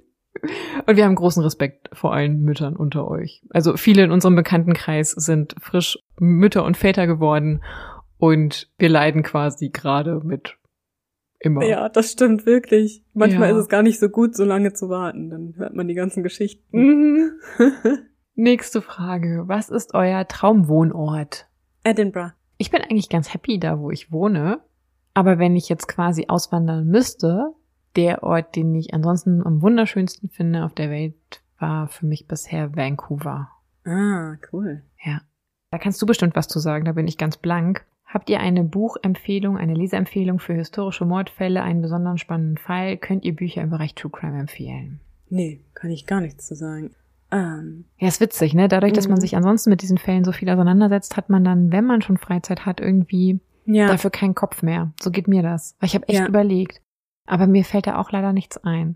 Eventuell dann ja mal unser Buch, was wir empfehlen könnten. Aber leider sind wir da jetzt gerade blank. Außerdem, vielleicht an dieser Stelle noch ein kleiner Tipp. Wir haben ja immer die Quellen in den Show Notes. Mhm. Und da sind oft auch Monographien Ja, dabei. Und da sind oft auch sehr gute Monographien dabei. Also da könnt ihr euch ruhig nochmal umtun und vielleicht findet ihr da ja noch irgendwas, worauf ihr Lust habt. Ja, das ist eine super Idee. Genau, unterschreibe ich sofort. Da sind wirklich ein paar tolle immer dabei. Und das sind im Grunde dann ja auch Monographien, die genau dieses Bedürfnis erfüllen. Was ist euer Lieblingssong im Moment? Ja. Das ist eine ganz fiese Frage. Aha. Habe ich auch lange überlegt, weil ich höre sehr viel Musik. Wenn ich keine Podcasts höre, dann auf meinem Weg zur Arbeit, von der Arbeit bin ich eine Musikhörerin. Ich habe keinen speziellen Lieblingssong, also dann oft eher so Klassiker. Don't You von den Simple Minds, der läuft immer mal wieder bei mir oder Queen oder so, aber ich habe tatsächlich für diese Frage nochmal nachgeguckt. Ich liebe es, mein Spotify-Hörwesen zu verbessern. Es gibt ja so eine Liste, die Spotify für dich generiert mit deinen Songs of the Week oder so und die wird ja auch jede Woche aktualisiert. Und die höre ich jede Woche und dann markiere ich mir die Songs, die ich besonders gut finde und dadurch lernt Spotify immer besser. Ich mache jetzt hier unabsichtlich Werbung für Spotify. Auf jeden Fall lernt dann Spotify, was du magst. Und tatsächlich war letztes Jahr, man kann dann ja immer am Ende des Jahres seine Spotify Audio Aura abrufen. Und da wird dir gesagt, was dein Musikgeschmack ist. Und mein Musikgeschmack war, also meine Aura war innovativ und kreativ. Das fand ich irgendwie cool. Und das passt auch. Kann ich mir gut vorstellen. Ich bin da eher langweilig und unkreativ. Ich höre irgendwie seit 20 Jahren die gleiche Musik. Also ich höre gern Jazz, ich höre gern Rockmusik, alles mögliche, was man sich so vorstellen kann. 90er, 80er. Und das Beste von heute. Und das Beste von heute, genau. Nee, aber ich habe tatsächlich gar keine aktuelle Lieblingsmusik. Bin wirklich so richtig lame. Ich hoffe, das war jetzt nicht so unbefriedigend für euch. Vorvorletzte Frage. Da muss vor allem Nina was zu sagen. Und äh, liebe Grüße gehen raus an Dennis. Ja. Monkey Island oder Day of the Tentacle? Sorry, Dennis, aber immer Monkey Island. Yes, Monkey Island. Ich habe schon als Kind mhm. die ersten gespielt, damals Same. noch. Und äh, ja, ich meine, Monkey Island 4 hat natürlich etwas gelitten unter dieser unsäglichen 3D-Grafik. Das hätten sie mal mhm. lieber nicht mhm. getan. Aber sonst fand ich die alle super. Ja, es ist Monkey Island für mich. Yes. One and only. Vorletzte Frage. Was macht ihr, wenn ihr in so ein Motivationskonzentrationsloch gefallen seid? Da muss ich gestehen, da finde ich, ist das allerbeste und das passiert uns natürlich auch regelmäßig. Mhm. Sei es auf der Arbeit, sei es irgendwie beim Podcast, sei es generell. Ich glaube, das Beste ist wirklich Perspektive wechseln. Also, ob man mal rausgeht spazieren, ob man mal sagt, okay, ich lasse das Projekt jetzt mal ruhen für zwei Tage, mach was ganz anderes, denk gar nicht mehr dran. Sachen dann auch mal wirklich irgendwie wegsperren, digital oder analog den Kopf versuchen frei zu bekommen, sich auch nochmal hinterfragen, gerade wenn es um Motivation geht, wenn sie weg ist, warum war sie vielleicht mal da? Also das sind so die mhm. Sachen, die ich dann immer mal mache. Und manchmal entdeckt man aber auch, dass sie aus den falschen Gründen da war und dann muss man halt was Strukturelles ändern oder Grundsätzliches oder so. Aber das sind so die Sachen, ich würde immer sagen, Pausen. Wirklich auch Sachen loslassen. Ich glaube, Sachen loslassen hilft da total. Und sich selber auch mal die Freiheit geben, Zeit mit einer Sache nochmal neu zu verbringen. Das ist gerade ätzend, wenn man Zeitdruck hat, weil man vielleicht eine Abgabe hat mhm. oder so. Aber umso wichtiger in der Zeit. Ist so meine Erfahrung. Ja, kann ich alles nur unterstreichen. Dann kommen wir jetzt zur letzten Frage. Und die ist tatsächlich auch nochmal sehr interessant. Würdet ihr gern zu einer anderen Zeit geboren worden sein? Und ich werde jetzt mich einfach mal kurz vordrängeln. Mhm. Bitte, bitte. Das ist tatsächlich eine Frage, mit der ich relativ oft in meinem Arbeitsalltag konfrontiert werde, weil Menschen zu mir sagen, ach, hätte ich doch damals gelebt. Ich dachte, weil du sagst, weil du übrigens eine Zeitmaschine erfunden hast. Das wäre cool, aber nein. Und hm. ich muss wirklich sagen, nein wäre ich nicht. In keiner Zeit hm. hatten wir es so gut wie jetzt. Und ich möchte auf gar keinen Fall in der Zeit leben, in keiner der Zeiten, in der unsere Fälle spielen. Mhm. Es ist oft so romantisiert, wie wir uns die Vergangenheit vorstellen. Und die haben schöne Kleider angehabt. Und das ist natürlich vielleicht auch ganz nett, wenn da so ein Gentleman kommt und das ist alles romantisch und so. Aber in Wahrheit, meine Güte, war das alles eingeschränkt und man war nur in so gesellschaftlichen Konventionen gefangen und nichts mit freier Entfaltung, schon erst recht als Frau nicht. Also, nee, auf gar keinen Fall. Und das Leben war unglaublich hart noch dazu. Mhm. Wirklich nichts, was man sich wünschen sollte. Also gerne toll finden und gerne darüber lesen und sich damit beschäftigen, aber da leben wollen, auf gar keinen Fall. Ja, ich kann mich vollkommen anschließen. Also mir geht's ganz genauso. Ich sehe das so wie du. Wenn du zu den oberen 10.000 wird zu manchen Epochen ein bisschen schwierig gewesen sein, weil es nicht so viele Menschen gab, aber wenn du zu den oberen Prozent gehört hast, dann konntest du dir es wahrscheinlich zu jeder Epoche so ein bisschen nett machen. Und ja. es ist ja auch nicht so, dass es früher schrecklich war. Es war nur einfach anders und es war vor allen Dingen auch aus meiner Perspektive zumindest in der Welt, in die wir reingeboren wurden. Ne? Also auch das ist natürlich eine ja eurozentrische Weltsicht. Ne? Ja, natürlich, selbstverständlich. Mhm. Kann ich mich da nur anschließen zu dem, was du gesagt hast. Aber um wieder an den Anfang dieser Frage zu kommen, ich fände es super, wenn es sowas wie Zeitreisen wirklich gäbe, auch wenn ich weiß, wie unwahrscheinlich das ist. Aber so eine Zeitreise und mal vorbeigucken und so ein bisschen schnuppern, Zeitkolorit schnuppern im wahrsten Sinne des Wortes, das würde ich sofort in jeder Epoche gerne mal machen. Ich auch. Also Zeitmaschine definitiv yes. nehme ich mit. Aber da geboren werden, das weiß ich nicht. Mhm. Ja, und damit war das die letzte Frage. We made it. Yes. Und ich hoffe, das war jetzt auch für euch interessant. Wir haben uns ja hier wieder ziemlich verquatscht. Ja, also wer jetzt noch wach ist, Ja, genau. Aber es hat uns auf jeden Fall Spaß gemacht. Wie gesagt, hoffentlich euch auch. Und natürlich, wie gesagt, könnt ihr weiter mit uns Kontakt aufnehmen. Ne? Macht ihr ja auch immer fleißig. Und das ist so schön. Man hat echt das Gefühl, sich schon zu kennen. Und das ist toll. Hätten wir uns nie träumen lassen. 60 Folgen, unglaublich. Also mhm. vielen Dank euch allen. Und in dem Sinne hoffen wir natürlich, dass wir mit euch auch diese nächsten 60 zusammen bestreiten werden. Mhm. Und in zwei Wochen geht's erstmal los mit 61. Ja, genau. Und nein, ich weiß noch nicht, was genau passieren wird. Ja, das macht nichts. Dann lassen wir uns überraschen von der nächsten Folge und wünschen euch bis dahin nur das Beste. Schönes Wetter, kalte Getränke, ein laues Lüftchen und gehabt euch wohl, bis wir uns hier wieder hören bei Früher war mehr Verbrechen. Eurem einzig wahren historischen True Crime Podcast.